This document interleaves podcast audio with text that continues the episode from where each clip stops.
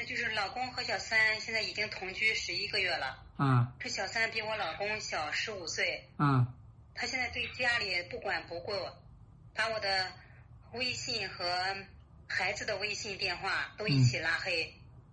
这个小三现在呢也是没有离婚，她嗯和，她老公关系也不好，那你跟第三者去谈过吗？第三者也不承认。你跟他谈过没有嘛？你承不承认无所谓啊。我我见过两次，不承认他自己是小三，但是他现在和他就是一起住着。你在什么情况下你才会承认这件事情？你不承认这个目的是干嘛？不承认是怕你自己离婚吗？还是干嘛？他说我在外边找了对象了，我不想跟他过了。嗯、我已经跟我老公三年分居了，我怎么办？那那你不就是去去去？起诉吗？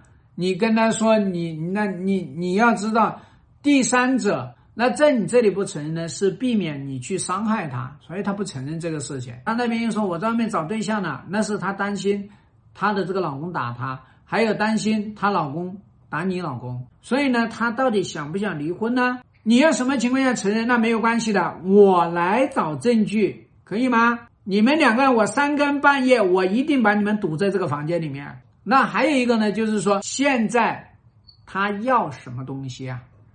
他担心离婚吗？还是担心离了婚你老公不会娶她？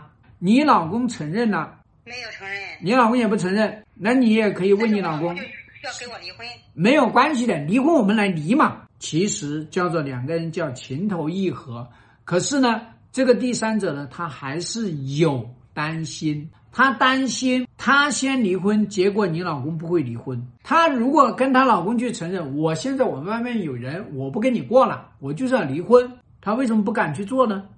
她担心你老公不会离，所以她说是你老公先去离。那你完全可以跟他说，我们其实我们可以离婚啊。我这边呢，就是我老公净身出户，再赔我十七万。你们两个能够做生意，早一点你们团圆，早一点你们那个，你去借钱也好，怎么着也好，把这个钱解决了，不就解决了吗？要让他感受到你老公到底对他是什么态度。那你看这个男人连这个钱都不愿意去解决，他想干嘛呢？